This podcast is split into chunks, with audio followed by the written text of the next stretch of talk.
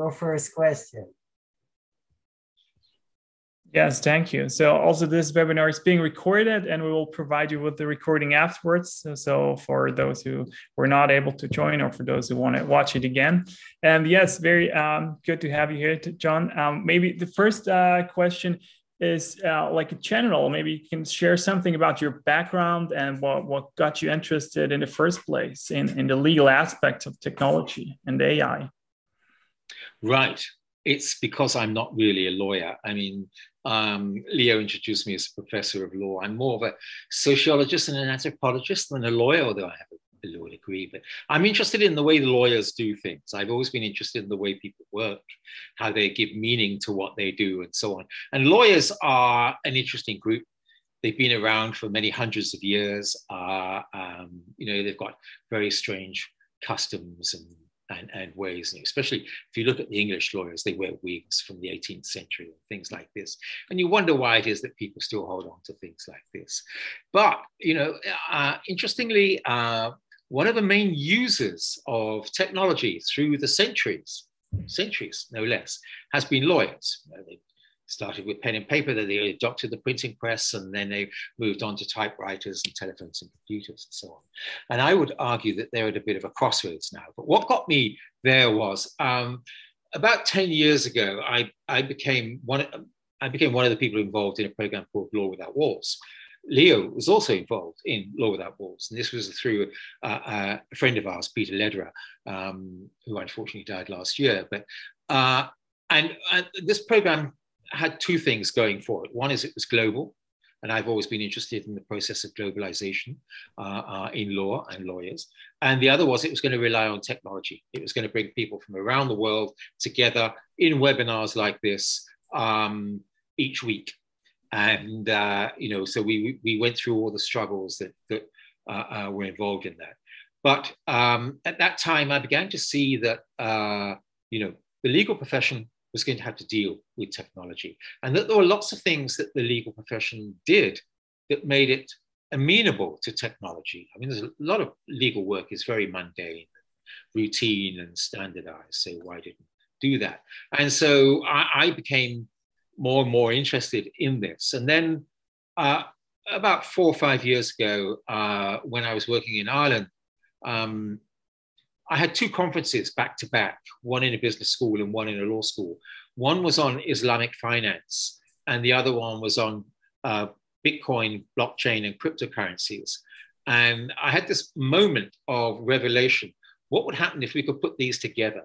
You know, if we had Sharia, uh, uh, um, instead of Sharia finance, we had Sharia blockchain. Uh, uh, what would it look like? Uh, um, how would how would these things work? And so I became more and more interested in this kind of stuff. This is this is very exciting and interesting. And I always I think if you talked about like this uh, cases you've seen, where or also the time uh, looking back, where are we today? You know, uh, I bet you're familiar with this uh, diffusion adoption of innovation curve early adopters, majority adopters? Mm. Where are we looking at well, technology? Well, of course, that was that was applying to agriculture, um, but it just it applies to law just as easily. And um, Bill Henderson's done some work on this, another uh, scholar from Indiana University, and um, you know, I. Interesting with law, um, I don't think we've gone past the top of the curve yet. I mean, it's, it's a it's a normal distribution curve, bell curve. So uh, uh, the first part, you've got the legal innovators, then you've got the early adopters, and then you've got the um, early majority, if you like. I would say we're probably on the cusp of the early adopters and the late um, and the early uh, majority, if you like. I don't think we've gone through. And, and the reason I say that is um, it's, it's because of a distinctive aspect of the way lawyers work, um, which is if you deal with law firms, for example, law firms are not really companies, they tend to be partnerships. And, and so decision making in law firms is often very different from decision making in a corporate entity, if you like. And so adopting technology often depends on individuals rather than uh, uh, the management saying, right, we're going to use this kind of technology, or we're going to, you know, use use this in this way. And so, um, if you've got particularly enthusiastic people, they will take it and use it, and, and maybe spread the word. Um, but uh, uh, you know, look, one of the things that's often happened is, um, and people are, uh, you know, beginning to study this, is that you might have somebody who's very enthusiastic says, well, we have to use this particular piece of technology. Maybe it's to do with document uh, review or, or, or document uh, construction or e-discovery or whatever it might be, um, and advocates for it very strongly. And then, as is often you know quite common in a law firm, that person gets hired laterally into another law firm that piece of technology can then just languish. It can become unused because the person pushing it is no longer there. So a lot of technologies can be taken on by law firms and then die through disuse uh, in that way. They just don't get picked up anymore. Uh, I mean, if we did a study of licensing renewals, we'd probably see this, if you like. So I think um, uh, uh, uh we're still fairly much in the early stages. But I do think the pandemic has changed the circumstances around the adoption of, technology, um, largely through working from home, you know, using Zoom as we are doing now, uh, and, and making people rely on different kinds of technologies all the more.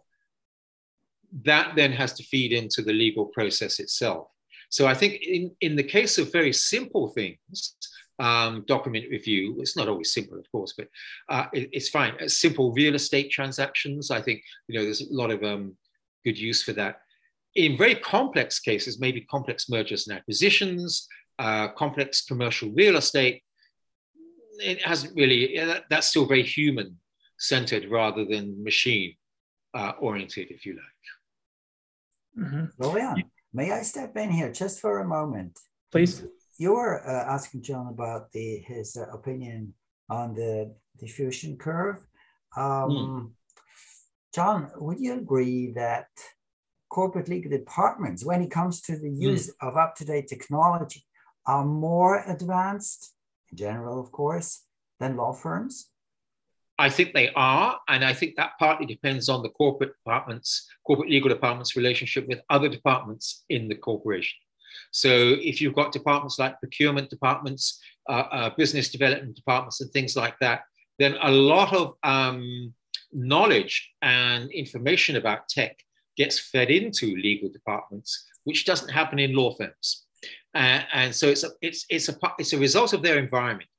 Because they're, uh, if you went back, I would say some decades, you would probably find most corporate legal departments were unheard of. I mean, unheard of in the sense that no one else in the company knew they were there. Uh, um, only if something went wrong and, the, and the, the, corporate legal department came in and people said, oh my God, what have we done? Now, of course, they're very much involved in you know, all kinds of uh, uh, operations, you know, compliance, uh, uh, especially compliance, um, you know, uh, purchasing, the contracts that companies have got and so on. As more and more work is removed from outside law firms into the in-house law department, then um, you know what are what have essentially always been quite small departments, with the odd exception of things like Deutsche Bank, which always had a very big one. Um, they're quite small. They, they had to you know find ways of doing their work uh, more efficiently and managing it in much wow. better ways. And so I think they they became exposed to technology in different ways than lawyers in law firms. Right. Okay, thank you. We have uh, we have now spoken about technology. I think in general, right? So, mm. but part of the title of this webinar was AI. So, what I wanted to ask you is, what use cases have you seen AI use cases, maybe in legal departments or law firms, that have been very promising, and what use cases like did not work? Mm, mm. Um, well, look, uh, uh, the thing about AI is that it usually separates into sort of three kinds. There's this supervised machine learning, unsupervised machine learning, and, and neural networks, if you like. Now, 25% of AI used in law at the moment tends to be the supervised um, uh, uh, machine learning. Now that's that's the basic sort. That's where you've got categories which are labeled, uh, um, and then the algorithms go through and apply the labels to bits of data and and so on. Um, and I think that at the moment is the is probably the main use, if you like, of artificial intelligence and machine learning. Um, I don't think we're anywhere near uh, the use of neural networks, but neural networks probably, uh, we are, I think, probably about to enter into unsupervised learning, which is where basically you allow the algorithms to search through the data and, and begin to apply categories and labels and things like that uh, in a rational kind of way, but without you prescribing what they are.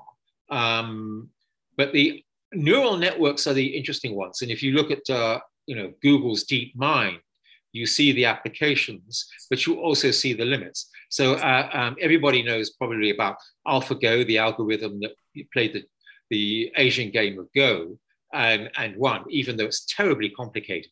But that was done through allowing um, you know the algorithm to play lots of games in that way.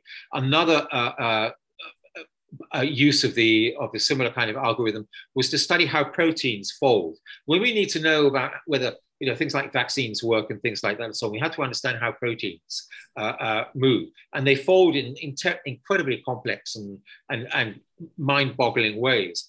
Um, a DeepMind were able to produce an algorithm that can now successfully predict and work out how proteins are, are going to fold. It's, it's, it's, a, it's a, a mind-blowing thing. However, recently uh, they developed a, um, a algorithm, an algorithm to write code instead of humans. So instead of humans writing code, it would write code as though it were for humans um, in conjunction with GPT-3 and things like this and so on.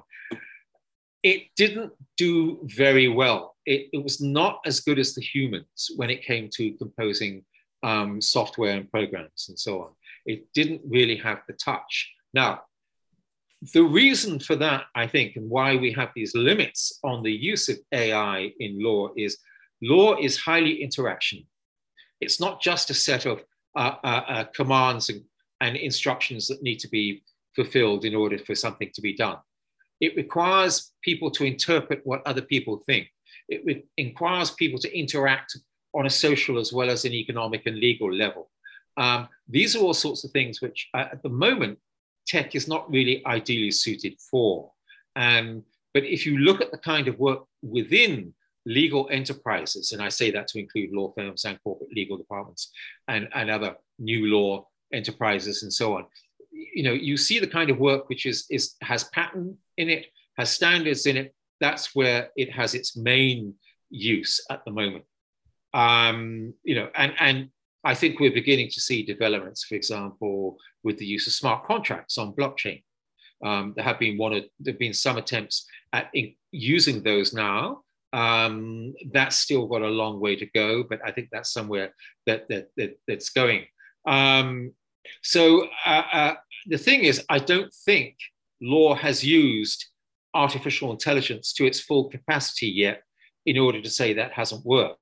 It's, it's still taking baby steps, I think. And that takes me to the question Is there actually currently AI based technology used in a legal context? Um, oh, yes. I mean, uh, uh, uh, all the, I think you would find that the, uh, uh, um, the software that does uh, document review, um, e-discovery, uh, even document construction and so on, all uses kinds of artificial intelligence. Okay. Now, the levels of, of at which it, it, it, the levels of complexity of the AI it's using, the machine learning it's using, okay. um, I think is still fairly uh, uh, low. It's not the really complex kinds of machine okay. learning and AI that we have. Could you tell us something about the problems or issues people faced uh, when they introduced AI based technology into their law firm or, or corporate legal mm. department processes? Trust is the big word. Uh, um, trust. How? I mean, look, I, I, I have many. Uh, you know, we all have years of experience in trusting other humans. Uh, um, now, you know, and the thing about legal work is it, it's all around how do we mitigate the risk of trusting someone else we don't know. Uh, so we have contracts and things like this and so on. So we think, okay, let's bring in AI, and and this way we can reduce everything to a kind of programmatic sense, and therefore we've minimized risk in this way. Not really. Um, look, most machine learning uh, depends on training on big data sets. Big data sets are made by humans. So, you know, it's the quality of the data you've got to train your AI that determines the outcome of, of what you're going to do.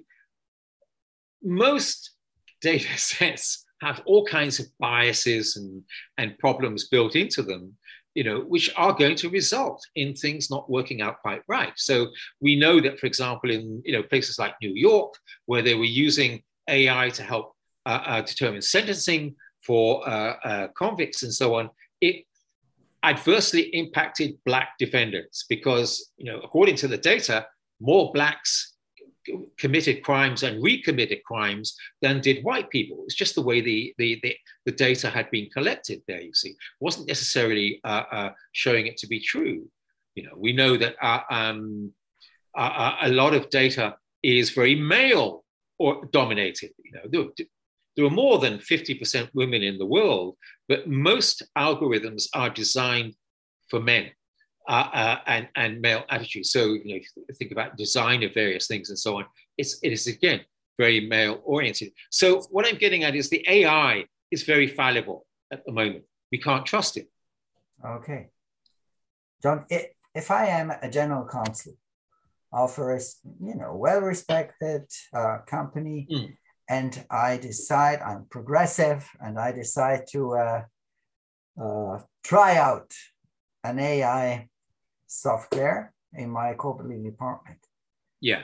What would I point at? What would I start with? Is it a uh, document review software of some kind? Uh, maybe. I, I, I would probably start with um, how simple is this going to be to be used?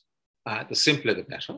Uh, um, you know, whenever an organization changes its its technologies and software over to new ones, uh, a lot of people, oh god, not again. We've got to learn something new. So simplicity, I think, is a, a, a virtue, and um, the extent to which it can be incorporated and used without having to be uh, uh, um, worried about in in some ways that you can just rely on it to do to do its job if you like um, and and and you know that could be a document review.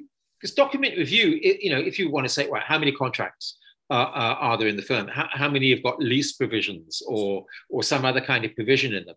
That's the sort of thing you can run through fairly quickly fairly efficiently and fairly easily without having to get too involved in the in the technology itself. The other aspect, which I think is very important, is how does that knowledge get introduced? Does it come from the bottom up or does it come from the top down? And you really need to work out a way that brings people in together, that brings people together to say, yes, this is worth using. Okay. Uh-huh. Thank you. Very, very interesting. I just uh, looked at the time and uh, it's time flies. We only have about six minutes left, and I promise okay. to the audience that they can ask some questions. But this Sorry. also allows not at all. Uh, this also allows me to make a smooth transition here, actually, because you um, we always talk about this element you just mentioned. It's, it's some kind of a human element here, right? And we have a question from the audience uh, also regarding this, and the question is should lawyers be afraid of or encouraged by AI? You know, implementing it's, such a solution, for example. I think it's a great question. I think part of the problem is is lawyers are not educated in this, uh, and and so first the first thing I want to say is we don't want lawyers to become coders. So it's not like you know lawyers suddenly retrain to become technologists. That that that's not a solution. But lawyers need to understand uh, uh, how technology people work, as technology people need to understand how legal people work. And so there have to be, we need to work out some kind of middle ground that will allow these two quite distinct groups to talk to each other uh, uh, and communicate with each other. Um, and I think this is going back to Leo's point about the corporate legal departments, they're in the best position to do this because all of those uh, uh, sets of expertise and so on exist elsewhere in the company. And so if you can bring these different groups together and have them communicating with each other, then it becomes possible. Law firms aren't there yet, you know, so they've got a, a slightly harder problem. But I think that's something we as legal educators also need to do. Okay, thank you. Um, I just wanted to go on with another question, also from the audience. I think from a, uh, someone in a legal department, and I'm just uh, read it out. It says, or asked, in my company, we attempted to introduce an AI legal software for contract screening, contract mm-hmm. screening, but we faced issues with contracts in different languages. So the question mm-hmm. is, do you think that is an issue that AI will need to face in the near future? Oh, absolutely. Absolutely. Uh, uh, look, when AI has to cross cultural boundaries, it, it, it has all sorts of problems. Um, one of the problems at the moment with facial recognition, for example, is that uh, it's mostly trained, the, the algorithms are mostly trained on white faces, uh, uh, not so much uh, Asian, not so much black. And so it tends to make, it, it has all kinds of issues over that, what it can recognize and what it can't, and so on. So if you're trying to work across uh, uh, simultaneously a whole bunch of languages, um, I, it's not there yet, I don't think. Um, I, I, would say stick to one language um, and see how well it works in that. And that's probably going to be something like English, I suppose. Um, uh, uh, and then, you know, I think it's going to have to be trained on different languages independently because, you know, language has its own culture, its own ways of doing things. You, you can't necessarily assume because I say something this way in English that uh, somebody in Germany is uh, uh, going to say, you know, use a similar kind of terminology or syntax. No. Mm-hmm. John, I just see another question uh, from the audience. Um, it says, could you comment on potential ideas on how to integrate legal AI into other essential systems of a company? Oh, I, I think it's absolutely uh, vital. I go back to what I said about compliance. I mean, these days, the, the amount of uh, uh, regulations that any company has to comply with, you know, both inside and outside and so on, requires not just the competence of the legal department, but a whole series of other departments as well. You know, the, the engineering department, uh, design departments, and so on. And so, you, you know, all of these have to come together to understand what the, the nature of the problems are and what it is that they need to uh, uh, study. Because, you know, if you're going to measure compliance, then that, that's it's not just measuring it in, in a legal sense, but it's measuring it in a, you know, a technical sense, an engineering sense, and, and, and so on. It has to be translated into a legal sense. So, um, you know, I, I think it's absolutely vital for any kind of legal technology to work. It is appreciated by others who are going to have to, you know, feed data or, or, or, or respond to requests about things like this. Okay. Well, thank, thank you. you. very much. I can see um, there are some other questions, but they're connected to those we have already answered. I am, uh, or I guess Leo would have some other questions as well, as well. But maybe um, I take the liberty to to to wrap this, or maybe one last. I'll take one last. This yeah. chat and is connected to the one before. So so it's uh, so internal alliance building internally in the company is essential. Absolutely, that that that is spot on, as we would say in English. I don't know what you say in German, but absolutely spot on. And and, and in fact, um, some studies of knowledge management within companies have shown that where people are brought together and allowed to form, as it were, communities of practice among themselves without being pushed by uh, you know executive management things like this things work. Things work much better than if someone is told how to do something or what to do. So um, that is absolutely uh, uh, uh, hits the target, if you like. Yes, very, very true. Uh, John, let, let me let me finish with this. Uh, do you have one advice everybody should take home from this session today? Just one, the most important uh, one. Well, I'm, I'm not going to say buy Bitcoin because I don't know if that's really a good one or not. But uh, um, I, I'm I, am going to say uh, uh, get ready for the blockchain invasion uh, uh, because I think that's the next big technology that it's been very slow to start. You know, it's only been going since 2008, but I think it's beginning to pick up. Uh, um, and, and as we start to find it being used by governments more and more, and governments are now planning uh, uh, uh how to use blockchain in various enterprises and so on. Um, and the UK legal tech justice uh, arm of the Ministry of Justice has just produced a really big report on, on the use of uh, blockchain. Uh, um, I think that's that's something which is really going to take off. Okay, we'll take that with us. With so this. and might have to to uh, schedule another webinar uh, right. on blockchain then again with you. Okay, okay, yeah, yeah, that'd be great. Okay, let, let, me thank you very much, John, for your participation. My pleasure. Today it was just wonderful, uh, and I hand over to Florian. Yes, thank you, Leo. And I also thank you, uh, John. It's been very exciting. And as I said before, I would have uh, some other questions, but uh, let me mm. just wrap this up um, here. And we've spoken about AI and legal tech in general and where we stand, uh, real use cases, issues, mm-hmm. you said trust. I remember that one, mm-hmm. but also the potential. And we had uh, the opportunity to uh, answer some interesting questions from the audience as well. And so, yes Yes, very. Thank you very much, John. It's real, uh, really been a pleasure having you here today, and also very exciting and insightful for me. And hopefully, I've enjoyed it. I've enjoyed it. Thank you too. I thank all of you for for arranging this. Yes. Thank you. Yes, um, exciting. Speaking of excitement, uh, I want to mention this. I'm already looking uh, forward to our next webinar next month with our guest Beat today's chairman of the board of Holcim and former GC of well-known companies such as Shell and ABB. Most of you uh, know who he is. Um, so this is on the 31st of March, so that's the last day of March. So you might want to mark that spot in your calendar or follow us on LinkedIn as we will keep you up to date. I said this before, we'll provide you with the recording of this webinar afterwards. Also, if you have any questions, feedback, or other inputs, uh, we'll be happy to hear from you. And I want, also want to mention John's Twitter account at John A. Flood. He's very active there and pretty interesting. So check that out. And also, yeah, thanks again. Thanks again to Leo. Uh, Thank you. Co-host. Thanks again to John uh, for joining us today. And uh, thank you.